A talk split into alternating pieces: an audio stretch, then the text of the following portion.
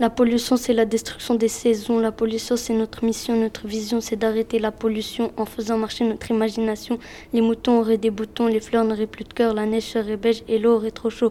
La vie a besoin d'un coup de pouce, s'il vous plaît, arrêtez de polluer. Ne restez pas dans votre fauteuil, ouvrez l'œil, regardez où jetez les feuilles. Ça aidera les écureuils, ça évitera de leur faire un cercueil. Ne coupez pas trop les arbres, sinon la forêt sera en deuil. Avant le jetage, il y a le recyclage. Avant le paradis, il y a la vie. Avant le gaspillage, il y a le nettoyage. Et avant que ce soit fini, il y a le tri. Je respecte, je jette, je fais la fête qu'à vous dans la tête.